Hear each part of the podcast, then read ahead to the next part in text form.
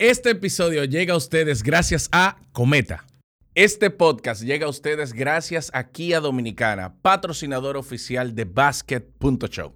Y no solamente de Basket.show, patrocinador oficial de la NBA. Porque donde quiera que haya un programa de NBA, ahí está Kia contigo. Aguanta. Analizar las cosas que suceden en el baloncesto de la NBA.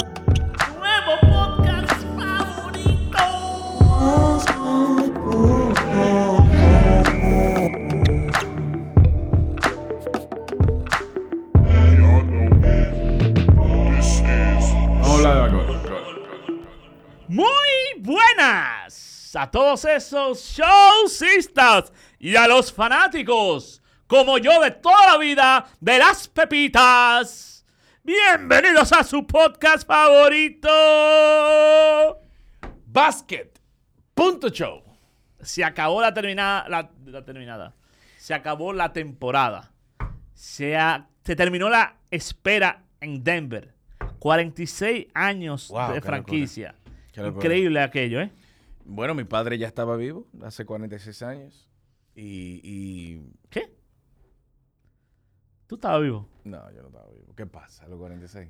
Te, te ha dado a ti ponerme unos añitos de más. Tres años de más. Oye, bueno, dos años. Entre de 46 y 44 no hay mucha diferencia, pero bueno, Sí. está bien. Saluda a Héctor Gómez, que sí tiene 44. Quiero saludarte antes de empezar a hablar de básquetbol y no felicitarte, sino más bien agradecerte por acompañarme en este, en este trayecto, en esta cantidad de episodios que grabamos de la temporada 2022-2023. Empezó siendo un sueño que honestamente se concretó y hoy en día pertenezco al proyecto gracias a ti. Así que más que agradecido, Digo, más que felicitarte, quiero agradecerte. ¿Te gusta ahí? ¿Te Está gusta? bien, está bien. está- Es importante, dámela. Es Sí, importante, sí, sí, yo te la doy a cada rato. Dámela, dámela. No, mentira, la realidad es que eh, se acabó la temporada. Obviamente, esto arrancó en playoff, Sí. Pero sigue. O sea, esto no para. Claro, baja la intensidad. Ya no van a ser dos episodios semanales, van a ser uno. Pero la realidad es que ahora que falta mambo. Vendrán sorpresas, quizás sí, quizás sí, ¿por qué no? Claro. Quizás sí. Dos episodios en una semana se lo amerite. Quizás tengamos invitados. Claro. Vamos a crear nuevas temáticas. La ventaja que tiene la NBA, no sé si piensas igual, el baloncesto en general, es que independientemente de que termine con un campeonato, ahora hay que hacer un episodio desde que Adam Silver vaya a decir qué es lo que va a mencionar de Yamorant. Pero es que desde que inicie la agencia libre hay que hacer un episodio. Cuando vayamos a hablar del draft, previo al draft, posterior al draft, hay que hacer un episodio. No nos vamos a detener. Ahora es que falta. Y lo bueno que te da la NBA también es que yo siempre lo he dicho, la mejor temporada muerta de todas las ligas la tiene la NBA. Y más en estos años que hay mundial.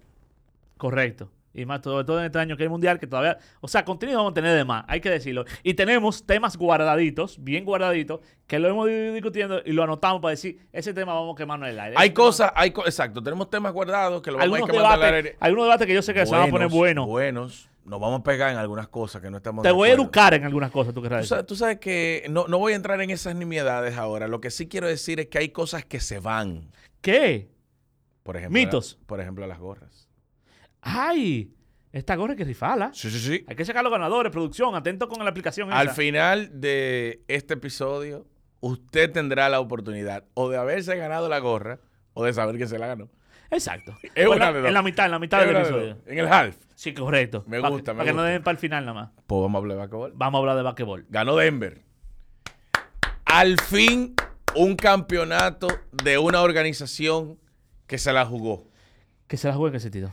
Tú sabes que es difícil esperar que un proyecto se madure y empiece a generar frutos. Y eso, por lo menos yo, no lo veía desde Golden State en la temporada 2014-2015. Eso yo no lo veía desde San Antonio a finales de la década de los 90 y toda la década del 2000. Esos campeonatos de el de Cleveland, el de Toronto, el de Milwaukee, el del año pasado. eh, De Golden State. de- bueno, es, bueno, ya el del año pasado de Golden State tenía algunos cambios. Pero esos campeonatos se formulan, se crean se buscan piezas para crear estructuras y es de impacto inmediato o buscando pac- impacto inmediato. Ya nosotros no, no vemos organizaciones como es el caso de Denver, que tiene ocho años con el mismo dirigente, creyendo en el proyecto y esperando que los problemas, que eran lo que provocaba que la gente pensara que Denver no ganaba, que eran las lesiones, dejaran que sucediera lo que eventualmente estamos disfrutando ahora, que es el primer campeonato de la ciudad. Pero estoy en desacuerdo. Ok. Yo estoy en desacuerdo. Creo que Milwaukee también lo hizo de esa manera. Creo que Mi- Milwaukee, Milwaukee, añade- Milwaukee no drafteó a Drew Holiday. No, pero, Entonces, pero, por, por eso te digo, una cosa es, pero Denver tampoco drafteó a Aaron Gordon, por ejemplo.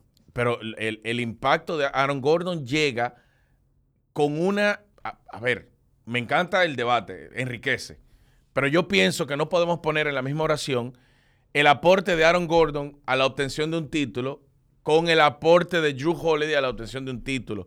Creo que, y, y- y obviamente me gustaría escuchar tu opinión al respecto, creo que estamos al frente de Aaron Gordon, que es un tipo de pick de lotería, cuarto pick para ser exacto, que le dan la oportunidad en Orlando de que sea el jugador franquicia, queda de ver y pasa desahuciado del Magic a Denver, del Magic siendo primera opción ofensiva El jugador. a Denver a ser cuarta opción. O sea, Y yo, creo, yo creo que él va relegado a, eh, a encajar en una estructura que sí draftea a Michael Porter Jr.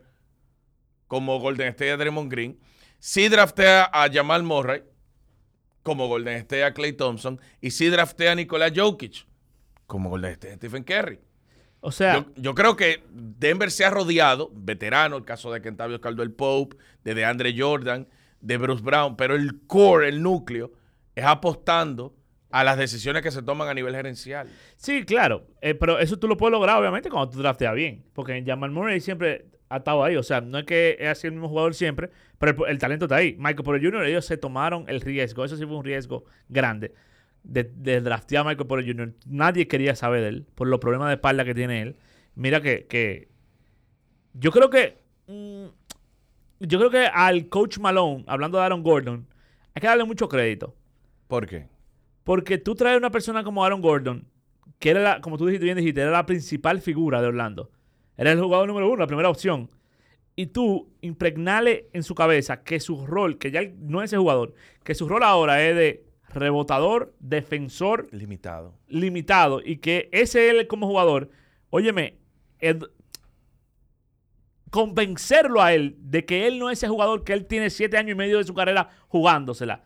Y, y- y convencerlo a él y, y que se lo crea y que juegue por el equipo. ¿Tú me entiendes? No es tarea fácil, loco. No, y, él lo hizo. Y agrégale que él, eh, lo de Mike Malone es tan impactante viéndolo desde ese ángulo que tú lo estás mencionando. Y es que él le dice, mira, yo necesito de, de ti, Aaron Gordon, esto.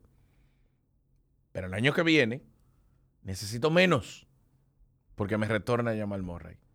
Recuerden que Aaron Gordon empieza a jugar con Jamal Murray en esta temporada. Él está en el equipo desde la temporada pasada. Y a mí se me hace difícil, honestamente, quitarle crédito a Aaron Gordon por la manera en cómo se adaptó Sí. de forma muy humilde a las pretensiones que tenía Mike Malone con él. Para mí incluso es uno de los más valiosos de todo el proyecto porque supo llegar y adaptarse. ¿No te recuerda? Y eso es subestimado. ¿No te ¿eh? recuerda a André Guadala? Claro. O sea, ese, ese, ese, eh, eh, ese, mira, yo fui a Juego de Estrellas con Filadelfia. Yo jugué al lado de Allen Iverson. Allen Iverson sale, me quedo yo siendo el jugador franquicio, uno de los jugadores más completos de mi generación. Pero yo voy a venir aquí. Perfecto, yo voy a venir. ¿Qué tengo que hacer? ¿A qué me adapto? Y, y las cosas funcionaron.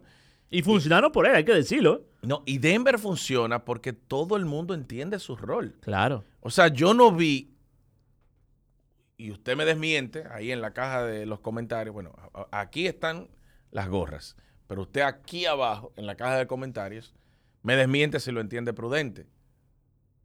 Pero yo no vi en ningún momento a ningún jugador de Denver Nuggets haciendo algo por encima de su rol. No. En ningún... Lo puedo decir en los Lakers. No todo el equipo. Lo puedo decir en Golden State. Clay Thompson tirando 20 tiros en, en una situación desfavorable para el equipo de Golden State.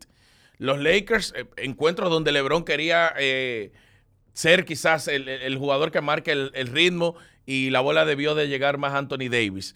Milwaukee, Podemos mencionar también eh, esas situaciones de cuál es la tercera opción ofensiva entre Brook López o Drew Holiday. O que Chris Middleton llegó y hay que buscarle espacio para que él vaya encontrando el ritmo. Podemos mencionar un sinnúmero de equipos, Clippers, Phoenix, No, todo. un sinnúmero de equipos que por momentos no teníamos claro que los jugadores entendían cuál era su rol. Y la temporada entera de Denver fue todo el mundo delimitado. Fue tanto así, me voy un poquito más profundo, que el único. Yo vi la temporada entera de juego de Denver. Primero porque Jokic es de lo que más yo disfruto de la NBA. No, pero Jokic- está, tiene, Jokic tú pasaste del embajador de la verdad a, a burlarte de la gente. O sea, Jokic es uno de los jugadores que tú más disfrutas. Yo, yo. Jokic, Lillard y los Knicks. Esos son los tres juegos que yo siempre busco. El- me voy más lejos con eso de, de su rol. Fue tanto así que el único que no entendió su rol, ellos lo sacaron del equipo. Bones Island. Bones Highland. Te lo el compro. único que se tomaba tiro malo, que tú decís, es que él no está viendo cómo se está jugando ese equipo. Claro, en la NBA hay una cosita esta del, del- del- del muchacho, el sexto hombre, que viene a anotar puntos y que viene como con mucha De manera energía. disruptiva. Lo, lo Emmanuel Quickly de la vida, ellos que como que tú le entregas el- ese rol que hizo famoso Jamal Crawford, de que vende la banca, tira tiro, cárgate equipito y después ya, te- tranquilízate. Manu Ginobili. No, pero Ya- Manu Ginobili no era Crawford. así. Sí, pero eh, jugadores que no juegan necesariamente un sistema, sino más bien que con su talento crean situaciones en la segunda unidad. Pero Ginobili cerraba los juegos. Pero Barea. Gino- Ba- Barea cerraba los juegos. Bones Island no cerraba los juegos. Lo que pasa es que en, en- en pocos minutos te hacía un lío del diablo. Ellos salieron de Bones Island. Pasa desapercibido que ellos regalaron a Bones Island. Lo, lo traen por Reggie Jackson. ¿Y cuántos minutos jugó Reggie Jackson en estos playoffs? El gran campeón. Y Reggie Bones Island es un jugador lleno de talento. Un jugador de segundo año que tú puedes decir, hey, pero ahí hay algo. Y realmente hay algo. Lo que pasa es que ellos están en un punto de madurez donde el que no estaba jugando como ellos estaban jugando, lo cambiaron, loco. Lo cambiaron. Y me da pena, no me da pena, porque ese es el negocio. Le tocará anillo a Highland. Le tocó, claro, el- el- el- lo, lo- cambiaron en febrero. Sí, no, claro, pero yo digo, eso se estila en la NBA. Si yo te cambio en esa temporada. Por ejemplo, si los Lakers hubiesen Sí. ganado, a Russell Westbrook le tocaba anillo. Yo no sé en el caso de We- Westbrook. Pero le tocaba, de que le tocaba, le tocaba. Ahora, está, entre ellos dáselo. Ok. O que lo reciba, tú sabes. Claro. Pero le, de que le toca, le toca. A todo lo que formó parte del equipo le toca. Pero en el, que- sí me dio pena a mí fue Monter Mo- Morris. Porque fue un jugador que también se hizo en Denver. Ellos lo cambiaron este año por KCP. KCP, jugador sazo, brother. O sea, no hay suficiente palabra. KCP fue campeón con los Lakers en la burbuja. Se va a Washington a podrirse para allá. Y viene a Denver y tú lo ves, loco. De, co- como tú decías, conoce su rol. Sabe lo que tiene que hacer. Si él, si KCP no tiró un tiro en el juego entero, tú no lo vas a ver él quejándose. Él sabe cuál es su rol. Su tiro de esquina, eh, su tiro solo, defender como un perro. Le robó una bola a Jimmy Butler buenísima en una transición. Óyeme, todo el mundo, como, como bien tú dices, conoce su rol. Pero eso no es algo que viene de la, de, de- de la nada. Eso viene de Mike Malone. Eso viene Bien, bien. del Se coaching inculca, staff. se inculca. Claro. Tú le dices, mira, este es tu rol, esto es lo que tú tienes que hacer, no te me salgas de aquí. El mismo Bruce Brown. Bruce Brown fue un jugador que llegó de Brooklyn, que había jugado muy bien, que, óyeme, un cortador, de los mejores cortadores que tiene la NBA, y añadió el triple a su arsenal. El tipo jugó más bien que el. De hecho, Mike Malone saca a Michael Porter Jr. los últimos dos juegos. Él cierra el juego con Bruce Brown y no con Michael Porter Jr., que es un tipo de 200 millones de dólares. Todo el crédito para. Yo creo que se le da poco crédito a Mike Malone.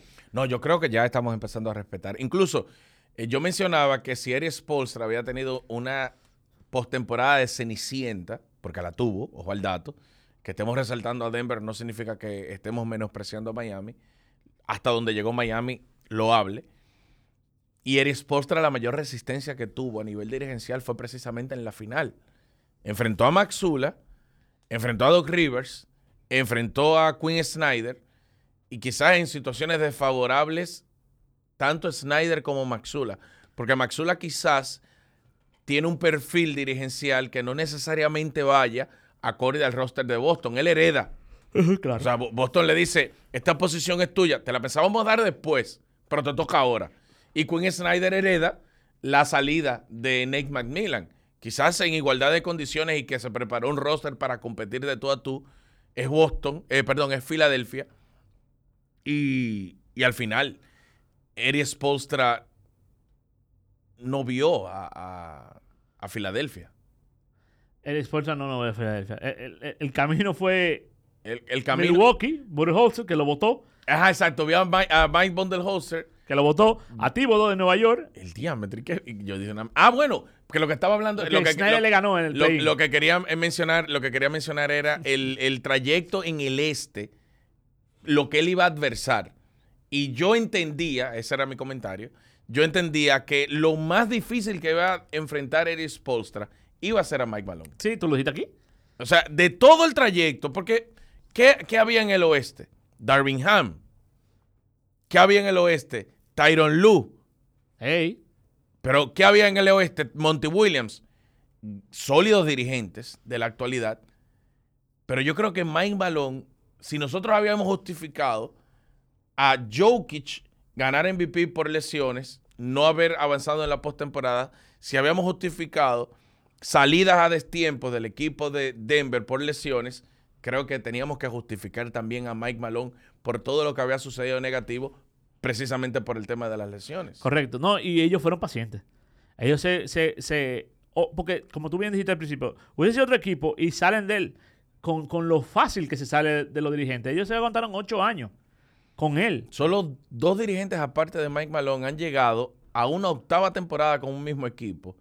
Sin llegar a una sin, final. No, sin haber ganado y ganan. O sea, tres veces solamente ha sucedido. Es difícil, señores. Si yo digo desde ahora, vamos a hacer un proyecto, Luis. El proyecto va a ser un podcast. Vamos a durar ocho años. A ver si, si deja dinero, si hay bonanza. Ya de antemano sabemos que el proyecto es a ocho años. Con los dirigentes eso no sucede. Claro. A tal punto de que hoy en día hay dirigentes del año que están sin trabajo y dirigentes que han ganado en los últimos cinco años. Que se... Fran Vogel no dirigió la temporada pasada. No. No, Ma- ¿Dónde está Mike Bundelhauser ahora mismo? no tiene trabajo. Y ac- acaba de ganar un título hace dos años. Dos River no tiene trabajo. Dos Ri- no, pero los River ganó en el 2008. Sí, pero no tiene trabajo. Y ojalá y se mantenga así. Aunque se vaya a, a- a comentar. El amigo de nosotros, Mark Jackson. No tiene trabajo tampoco. Tampoco tiene trabajo. Van Gondi recibió brevemente, están brevemente en la, en la posición en los Pelicans y las cosas no funcionaron bien. Jeff Van Gondi no ha vuelto a dirigir más nunca. Pero Jeff Van Gundy no quiere. Jeff Van Gundy sí ha recibido oferta. Y, y que venga a entrevistarte. Y él dice, no, no, yo estoy muy cómodo ganándome mi, dinero aquí. Comentando y narrando. Eh, sí, no, él no- él- él- hay un desinterés de su parte. Eh, y se entiende. Porque si tú te pones a ver, si tú estás ganando el mismo dinero detrás del micrófono, sin tener que viajar, sin tener que en hoteles, y está narrando y comentando que tú haces uno, dos, tres juegos al mes. No está mal eso. ¿Te gusta así? Se lo gana más fácil, ¿no? Por lo menos están asegurados porque esos ex dirigentes ¿Y que pasan tiene- a las cadenas duran ¿Y cuánto tiene Van Gondi narrando para ABC? comentando. Comentando, perdón. Eh, tiene que tener ya 12 años, 13 años. Por lo menos 15, diría yo. Y Nuta, año por año, te vamos a votar si no, hace, si no Sí. gana. No está con esa presión de que, espérate, yo To- tengo que... Tomó una buena decisión. Óyeme, y así es una estrella ahí. Igual que Mike Jackson. Mike Jackson eh, eh, ha sido otra estrella ahí. Mike Green, que dirigió su final número di- 100, su juego número 100 de final. Otra estrella. Yo no creo que esté mal el negocio. De verdad te lo digo. Yo, yo, yo lo ponderaría también. No volver a dir- a dirigir, a, a con fanáticos, a bregar con viajes, a bregar con hoteles. Pero, Pero ¿no te gusta eso de Monty Williams también? Monty ya tiene trabajo. No, pero que tú estás poniendo un- una cara de la moneda y Monty Williams va a estar ganando lo que se supone que ganase con Phoenix de cara a esta temporada y acaba de recibir el contrato más eh, jugoso para un dirigente en Detroit. O sea, estamos hablando de que él en los próximos eh, cinco años va a estar ganando 80 millones de dólares. ¿Cuánto? Mucho dinero. loco. Wow. Pon, Mira. Pon tú que lo vote. No, no, no, no, no, no hay forma. Así, mire. Nikola Jokic es el mejor. Mira, tuve la oportunidad de transmitir el último juego de la temporada en CDN Deportes. Un fuerte abrazo al, al medio. Y fui el comentarista y el narrador fue Romeo González. No sé si tú has compartido con Romeo. Escándalo. ¿Tú, tú has compartido Sí, con él? claro. Estrella. Para mí es un honor, de hecho, terminar la temporada con él. Y en medio de la transmisión, él preguntó si Nicolás Jokic era el mejor jugador del planeta. Y las personas que hacen resistencias por el costado defensivo de Nicolás Jokic, porque no hace lo mismo que hace en el costado ofensivo, yo pienso, hago el ejercicio rápido, que si él defendiera como él hace ofensiva, no fuera de este planeta. O sea, automáticamente deja de ser. De hecho, si Giannis metiera el triple, no fuera de este planeta. O sea, cada jugador tiene algo que puede depurar. Y yo no creo que Jokic tenga algo que depurar. O sea, yo no creo que Jokic pueda depurar algo. No creo que él pueda. No hay nada que él pueda hacer que ya no haya hecho. O para mí no hay nada que él pueda hacer que me vaya a sorprender porque vivo sorprendido con él. No sé si me voy a entender. Totalmente, te entiendo totalmente. Y la debilidad de él, hay que decirlo, que era la defensa, Ya no ha mejorado existe. un mundo. Es que de no hecho, existe. ya no se puede decir que era un mal defensor. Pero él provocó. mi- Miren cómo tiró de campo. Por lo, por lo menos en el último juego. Miren cómo el equipo de Miami tiró de campo. De hecho, en la serie final, Miami Heat tiró un 20% por debajo de su promedio en toda la temporada debajo del aro. ¿Y quién está debajo del aro? Es Jeff Green. Es de Andre Jordan. El serbio. Es Jokic. Hey, no, yo creo que como, como se ha hablado tanto, Jokic no es la figura más mercadiable, no es la figura más comercial de la NBA. De hecho, si tú lo ves, es un tigre que le dieron el trofeo de MVP, lo miró, hasta lo dejó botado. Eh, ¿Qué tú crees de esto? Yo lo que quiero, él le respondió, yo lo que me quiero ir para mi casa. Pero que el parade, el- la caravana, el desfile del jueves, sí, sí, sí, pero yo lo que quiero ir para mi casa, que yo no estoy en eso. El trabajo se logró. Ya el trabajo está hecho. Ahora toca irme a mi casa. Eso no le conviene a la NBA. Ahora te tengo una pregunta. ¿Cuál será? Nicolás Jokic, para ti ahora mismo es mejor que Giannis. Olvídate del título. Olvídate del campeonato. En la actualidad. En la actualidad, ahora Sí, mismo, sí, sí, sí. Sí, sí, sí. son jugadores de edades similares. Y han demostrado que pueden ser MVP, porque lo han hecho dos veces los dos, y pueden demostrar que han ganado un campeonato. Te pregunto, ahora mismo, Luis León, gerente general, vamos a crear una organización. ¿Alrededor de quién tú la montas? ¿De Giannis o de Jokic? Jokic. Ahora mismo. No chistaste. O sea, te, Sí, sí, Jokic, Jokic. Jokic, Jokic. Jokic, Jokic, Jokic. Jokic, Jokic, Jokic, Jokic, Jokic. sin dudas. Jokic, Jokic, Jokic, Jokic, Jokic. Jokic, Jokic. Jokic. Jokic. En tu equipo siempre.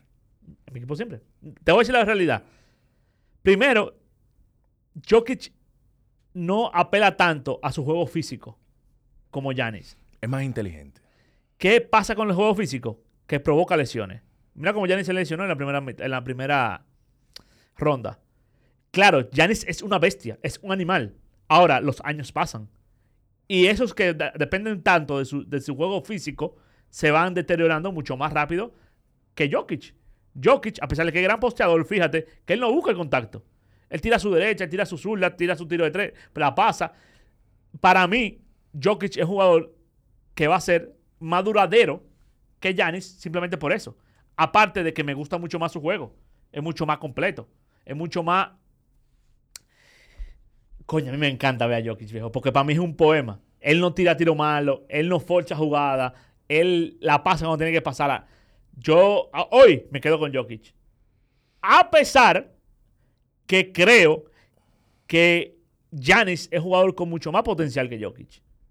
Mucho más potencial. ¿Pero en qué sentido? ¿Potencial de qué tipo? Porque vamos a suponer que Giannis venga el año que viene metiendo el triple. Ay, no, no me venga con eso. No, porque no, Te lo de que digo. no ha sucedido todos los años. No, yo sé, yo sé. toda yo la sé. temporada muerta decimos lo mismo. Yo sé, yo- Imagínense ustedes. No, no, no, no. Yo no estoy diciendo que va a pasar. Yo estoy diciendo, imagínate tú, ¿quién tiene más potencial? Jokic no puede ser más atlético. L- literalmente no puede ser más atlético. No hay forma. ¿Qué es la debilidad de él? Ahora, siendo atlético, la- con el atleticismo que tiene Yanis, la cosa que él tiene mala, él la puede mejorar. ¿Qué? El tiro de tres, la yompa. Si él de- que desarrolla una yompa, que no lo va a hacer, no diciendo que lo va a hacer, pero tiene mucho más potencial. No sé si tú sabes. Sí, sí, sí, te estoy entendiendo, pero ahora me surge la siguiente pregunta. Me gustaría, obviamente, saber la opinión de cada uno de ustedes eh, al respecto.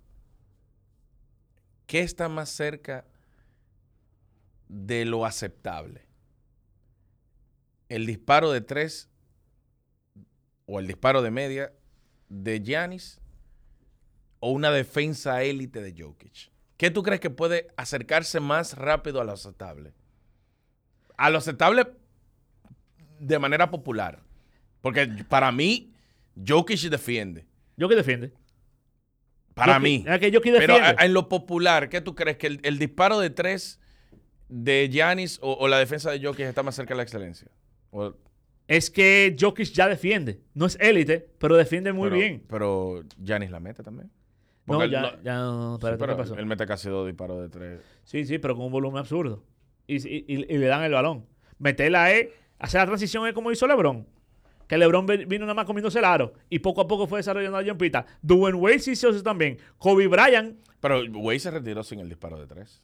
pero meter De hecho, a Wade es que nunca la- se le exigió porque él dominaba tantas facetas dentro de la ofensiva que el disparo Es de que tres yo no tengo problema con el tiro de tres. Yo no, te, yo no te estoy exigiendo que tire de tres. El problema es cuando te dan el tiro del perímetro y es más fácil defenderte así, sobre todo en playoff.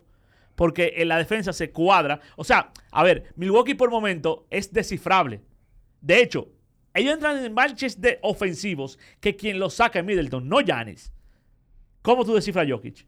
Si cuando estás solo, te la metes. Si cuando tú lo doblas, reconoce el double team rápido y te la da. Si cuando Es- es- es uno a uno, te la mete también. Es resiliente Jokic. Incluso en el partido noté que en una, por atrás, Kyle Lowry le roba una pelota cuando fue a hacer la doble marca. Y en una posición siguiente, él hizo una jugada similar y empezó a estar pendiente a Lowry. Para cuando Lowry llegara y hiciera la doble marca, le sacó la falta y le anotó los dos puntos. Totalmente. Yo, cre- yo creo que sí, yo creo que Jokic está más cerca de ser lo, lo ideal como jugador. Le falta el atleticismo, que no es, no es su culpa. Exacto. O sea, no es algo que él puede controlar. Pero hay algo en él que me hace pensar que él no es el mejor jugador de la liga. Y va a sonar medio chistoso lo que voy a mencionar. Pero yo creo que él es el mejor jugador de la liga porque es de los que menos se lesiona. Yo creo, yo creo que Jokic hoy en día es lo que es.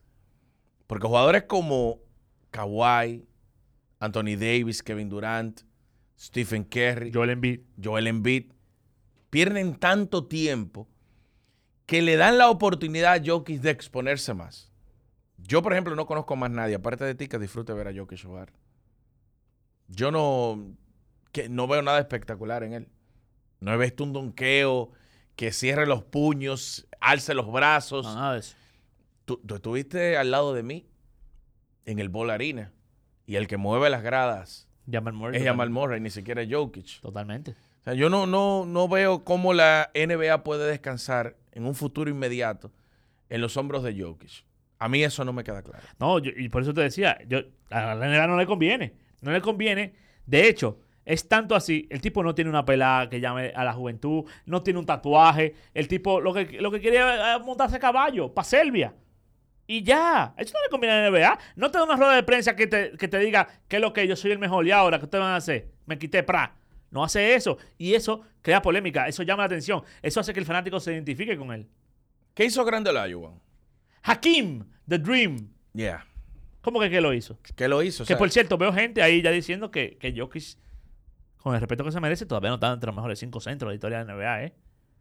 Eso, esos mejores Pero- cinco centros pero, pero espérate. hay que respetarlos. No, no, no, pero espérate. espérate. Cuidado. ¿Qué hizo grande a, Olajuwon?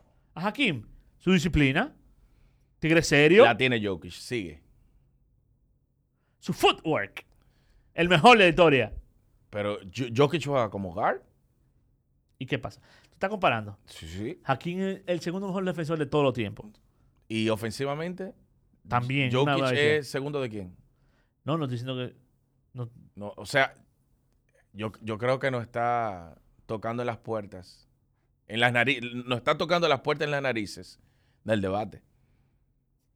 o Es- sea, está, espérate, está, está a, a nivel de cúmulos Jokic, porque de logros obtenidos, creo que estamos al frente del que llegó para sacar a Olajuwon del top 5 histórico de centro. Puede ser, no, te digo que no, No, pero no. todavía, todavía. A espérate. ver, a ver, es un niño. Ok, ok. No, no- te estoy diciendo que lo ha logrado ya. Ok, ok, ok. pero ya lo tenemos claro. Lo tenemos, eh, es como decir Él está ahora en, mismo. en su octava temporada que LeBron James tenía méritos para al final de su carrera ser considerado el mejor jugador y no quedó a deber. Jokic está en un punto donde yo no sé si con relación a Will Chamberlain, yo no sé si con relación a Karim Abdul-Jabbar, yo no sé si con relación a Bill Russell, yo no sé si con relación a Chuck, pero ya, con relación a Olajuwon, no, no, no. Ah, ya, hay, ya el tema no es descabellado No, no, no. tocarlo. No, espérate. Te voy a ser honesto. Jokic tiene para lo que sea. Para lo que sea. ¿Tú crees que él puede Para ser- lo que sea. él tiene espacio para ser más para ser top 3 de la historia en la posición? Brother, háblame de resultados. Si ese tigre ahora mismo se mete en 3, 4 campeonatos a nivel consecutivo, No, ¿qué no. tú haces? Pero es que con cuatro campeonatos. Ajá. eh, ¿Y qué hacemos? No, pero que si él gana cuatro campeonatos, ya no estaríamos hablando del mejor centro de la historia, estaríamos hablando de- del mejor jugador de la historia. No, pero- si, él gana- si él logra cuatro campeonatos en No, línea, Vamos a poner lo siguiente. Vamos a suponer que Jokic se metió en 3 campeonatos. En su adi- carrera. adicionales. En su carrera. Te- Terminó con tres. Terminó con 3. Vamos a ponerle tres. Dos más. Ganó este. Ganó dos más. 3 son 3, loco. Sí, loco. Claro. Tres son Shaq ganó cuatro. 4. Olajuwon ganó dos. Uno cargado, como por D-Way. Sí. Pero Will Chamberlain tuvo muchos cúmulos, pero solamente ganó un campeonato. sí, sí. sí. Eh, No sé, pero, no sé. ok, él ahora mismo, ahora mismo, ya él está en el debate con Moses Malone y David Robinson. Como séptimo, sexto sí, y octavo. Él ya él está ahí con él es ellos. top 10. Él es top 10 sin discusión. Ya él está ahí. Entonces, Ahora, ahora eh, Carmelo en... do- eh, perdón, Jokic en dos años quitó a Carmelo de ser el mejor Nuggets de la historia. peor aún, el mejor 15 de los Nuggets. Sí, el mejor... ay, ay, ay. Ya no va a poder retirar el número de Carmelo. Sí, lo puede retirar, claro que sí. Yo no, no, pero ¿y que el Los 15 dos. de Jokic, los dos. Los dos, sí, sí, Ha sí. pasado eso ya. La verdad que no sé. La verdad que no sé. No mejor Nuggets, el mejor 15, porque utilizan el mismo número. Sí, sí, sí. Qué barbaridad. Pero si, si Jokic lo hace, no es que es que ya Jokic tiene retirado ese número. O sea, no es que. No, ya Jokic es el mejor Nugget de todo tiempo. sí, sí, sí. Pero, pero, pero él sacó a Carmelo de la ecuación mientras se consolidaba como uno de los mejores centros de la historia. En dos años. Do- eh, o sea, en dos años. Hace- o sea, usted, esta conversación que estamos teniendo, que cuál es el mejor nugget de la historia, en el 2020 era, era un manjar. Era Alex English, Carmelo. Exacto. eh, Kiki, Vanderwill. ¿Te acuerdas de Sí, eso? claro. Chauncey Billups duró poco ahí. Mutombo, pudiera estar eh, obviamente en la discusión. La Eh, Afonso él estaba allá. Lafonso. Qué bueno verlo, la Afonso él. Ah, nosotros, Antonio no- McDyess. nosotros lo vimos. Sí, pero McDyess pasó por varios equipos. No, y- pero sus mejores años fue con, con Denver. Lo pasó lesionó. Martin pasó por ahí también. Alan Martin. Iverson pasó por ahí. Sí, claro. O sea, pas- han pasado muchos jugadores, pero, pero la discusión para mí estaba en, en entre English, Carmelo y, y- y Jokic. Pero ya Jokic del 2020 aquí, si hubo discusión, si en algún acabó, momento mencioné a Carmelo, pido disculpas. Se acabó, se acabó. Ya se acabó. Y tú sabes lo peor, lo mejor. Lo peor, lo mejor. Que yo estoy hablando de tres campeonatos. Y te quiero hacer esa pregunta. Porque Mike Malone cogió el micrófono y lo primero que dijo fue: si creen, no gracias, no adiós, no Jokic, no Franticada, no. Si creen que esto se queda en uno, están equivocados. Loco, ustedes están equivocados. ¿Tiene Denver, esa es la pregunta, ¿tiene Denver realmente para que sea una dinastía? Mira, lo que pasa es que en esta NBA es tan difícil porque el mercado de la agencia libre cambia tanto los escenarios.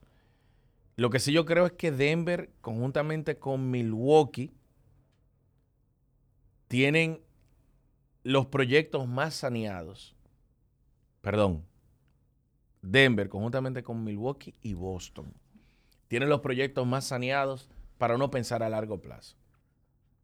Lo que pasa es que Boston Celtics tiene la disyuntiva de qué hacer con Jalen Brown, la extensión del contrato de Jason Tatum. Pero Denver está bien. Denver sobrepagó en su momento, pero ya está justificado a Michael Porter Jr. Tiene a Jamal Murray bajo contrato, tiene a Jokic bajo contrato y los demás jugadores, como es el caso de Aaron Gordon, recibe una extensión la temporada pasada. Y los demás llegan por añadidura, que pudieran perfectamente salir del escenario y ser complementados con veteranos que están llegando a esta nueva etapa de su carrera, donde pueden firmar por el mínimo en busca de otro campeonato. Totalmente. Yo, Eh, yo creo que Denver está ahí en la discusión. yo- De- Denver es más que Phoenix. sí. No saben lo que Phoenix va a hacer. No, no. ah, eh, oh, ah, en el limbo que se encuentra. Pero al día de hoy lo es. Denver es más que Memphis. Sí, claro. No sabemos qué va, va a pasar porque Memphis está en un limbo. Denver es más que los Pelicans. Sí, claro, claro. Pero no sabemos lo que va a pasar con los Pelicans porque los Pelicans están en un limbo. No, sabe- no sabemos si van a cambiar a Zion o qué va a suceder. Y así te puedo mencionar Clippers. Sale Westbrook de la ocasión, los problemas de lesiones de Paul George, Kawhi Leonard.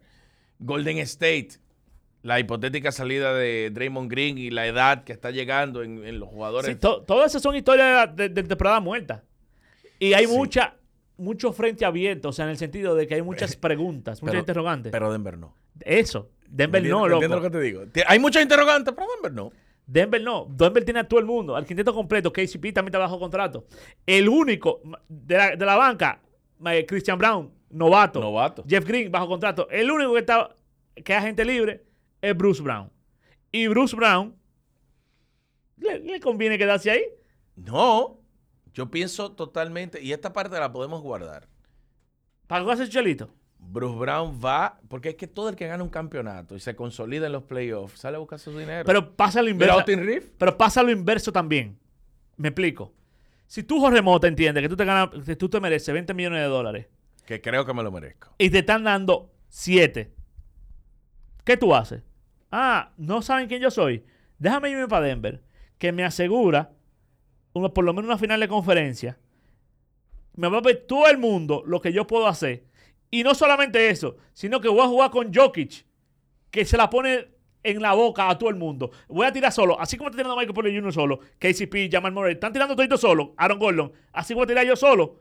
Voy, me va a ver todo el mundo y voy a aumentar mi valor. Déjame hacerle un año a Denver, déjame hacerle dos años a Denver para que mi valor haga así. O sea, claro, se va a ir gente como Bruce Brown, porque va a que genere más dinero. Pero también yo creo que va a llegar veteranos así, que quizá cojan un contrato Claro, menor claro. por jugar en Denver. Claro, pero yo te, habla- yo te hablaba específicamente de, de Bruce Brown porque creo que él va a salir del escenario aprovechando el, el alza de su precio. Pero pienso igual que tú, totalmente de acuerdo. Así como él sale Vendrán otros. con, con- con su precio en alza, otros querrán venir para subir su precio. Dice, dice el amigo Julián Suero. Fausto Julián Suero y Bueno. Eso. Tú eres Luis Alberto León y Pimentel Pimentel. de sombrero. Peravia. Ah, pensaba que los Pimentel eran de... ¿De dónde que tú eres? De la provincia de Pimentel, tú pensabas que era. No, no, no, no, ¿de dónde tú eres? Holandés. Holandés, exacto. Sí, no, no. De, de Curazao realmente, pero no, no. no. Ah. Que Janis Antetokounmpo ya es. ¿Qué es Janis del diablo? Pero fuiste tú que mencionaste. Que Nikola Jokic ya se convirtió en el mejor europeo de todos los tiempos. ¿Pero a qué hora él dijo eso? Un poquito, un poquito de Eso, eh, segundos luego de que culminara Sí, el juego. eh, fue, fue en medio del éxtasis. Sí. Y, y yo lo pensé. La verdad, la verdad, en el momento dije, caramba, estamos al frente del mejor europeo de la historia. Y duré 15 segundos con eso en la mente. hasta que de repente apareció el carajito que dice, "Wait a minute". y me acordé del alemán, de Der Nowitzki. Yo creo que si Der Nowitzki no hubiese ganado un MVP, si Der Nowitzki no hubiese ganado un campeonato tan improbable como el que ganó en el 2011, y si no hubiese acumulado como acumuló, quizás Jokic sí, pero no. Pero una pregunta, No, no, no, no. Una De- de, pregunta. mi parte yo cerré el tema. Si tú quieres hablar del tema, pues... una, una pregunta rápida. A ver. ¿Es comparable ese campeonato del 2011 de Dirk Nowitzki con el de Nikola Jokic? En el- Sí, sí, claro que es com- perfectamente comparable si lo hubiese ganado Jimmy Butler. Si Miami hubiese ganado el campeonato, el campeonato de Dallas del 2011 se, se hubiese podido comparar con este del 2020. Pero Jimmy Butler tenía una estrella a su lado en Van de Bayo. Nikola Jokic no tiene estrella. Lo, lo que pasa es que a qué tú le llamas estrella, al jugador que va al partido de estrellas. Yo le llamo estrella a o un- al que gana como una estrella, porque p- tenemos que definir. Le- el que juega como una estrella. Yo le llamo estrella a un jugador que haya estado por lo menos en uno de los equipos All NBA, que son 15, y en su defecto a un jugador que haya ido al juego de estrella, que son 25, 24, 2 y 12. Claro. Ya, ningú- eh, él no ha compartido cancha nunca. Y si yo te digo que hay personas que entienden que Jamal Murray es el mejor armador que hay en estos momentos en la liga, ¿qué tú me dices? Que nada más vieron la final. Que nada más vieron. O sea, es que, es que, es, es que Jamal Murray es un balón, un varón en la postemporada. Pero yo que te- vi muchísimos juegos de temporada regular, te puedo decir, Jamal Murray es un jugador del, sobre el promedio a nivel de base. Pero no de los mejores cinco. Yo creo que Jokic al fin tiene al compañero ideal. Eh, Jokic nunca había jugado una temporada con un compañero que anotara 20 puntos por juego. Lo hizo Jamal Murray en esta temporada. Y quizás no hizo el partido de estrellas, pero eso es tan desleal porque va muy de la mano con el récord del equipo y la cantidad de bases que hay en la conferencia. Yo creo que si Jamal Murray hubiese estado en la conferencia del Este, posiblemente hubiese hecho el, el juego de estrellas, pero ahí con Stephen Curry, con Devin Booker. Clay Thompson no fue al partido de estrellas, por ejemplo.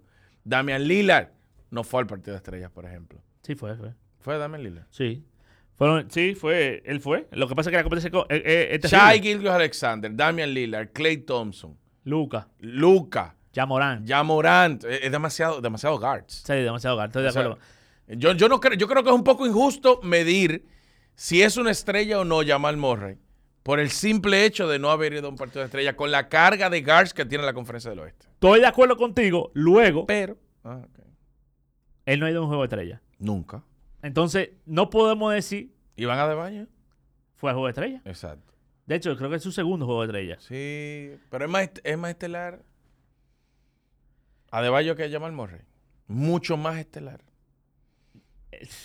Que no sé, yo, yo creo que Jamal Murray eh, es un buen complemento y Adebayo también. Dale, dale, dale el equipo de, de Miami a Adebayo a ver si Miami va a hacer algo. Adebayo es un complemento. Lo que pasa que en, en una conferencia donde va el Horford a un juego de estrella. No, no, no. Es que, es, es que un equipo como Miami, que es orientado a la defensa, va- Van Adebayo es el mejor jugador defensivo.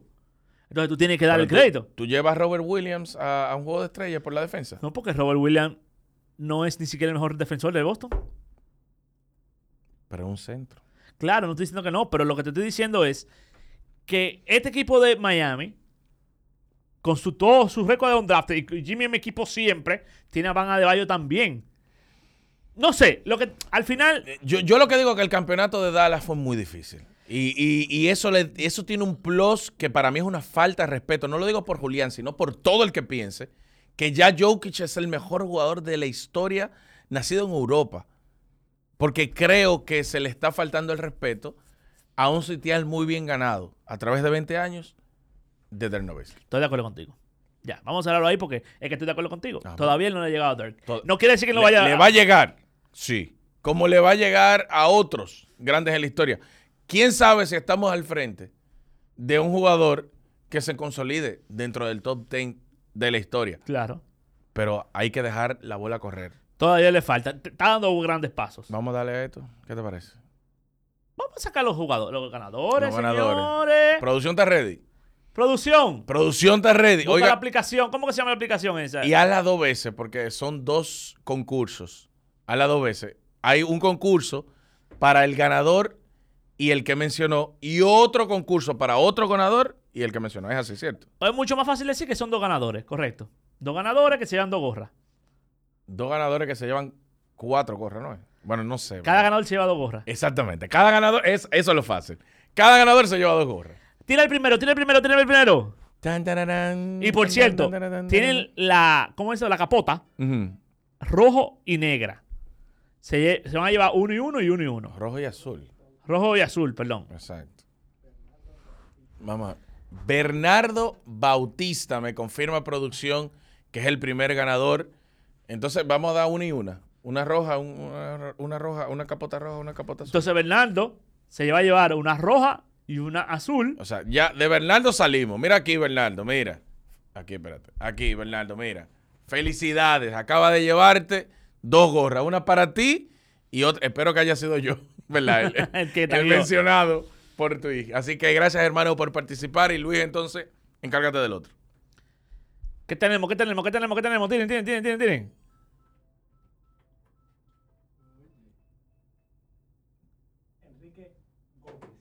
Enrique Gómez. ¡Ey! Me gusta. Enrique Gómez. Así que tanto a Bernardo como a Enrique tienen que pasar por aquí en el próximo episodio. Si no viene, Es no aquí, es aquí. Si no viene, no Si no en viene el próximo episodio, vamos a rifar Ot- otro. Otra. Hasta que Otro, vengan. Hasta que vengan. Muchos comentarios, por cierto. Gracias por el apoyo en este post. Más de mil comentarios. A la gente le gusta el regalado. Además, mira qué bonita. No, no, Dicen NBA. Finals. Yo- de los campeones. Mi mamá me dice que no le deje el precio Ay, sí, vamos a quitar el precio. Quítaselo, a los quítaselo. regalos. Quítaselo, Sí, quítaselo. eso se lo vamos a Nadie, quitar nadie después. tiene que saber que costó 56 dólares. Aguanta. Pero este vale 64.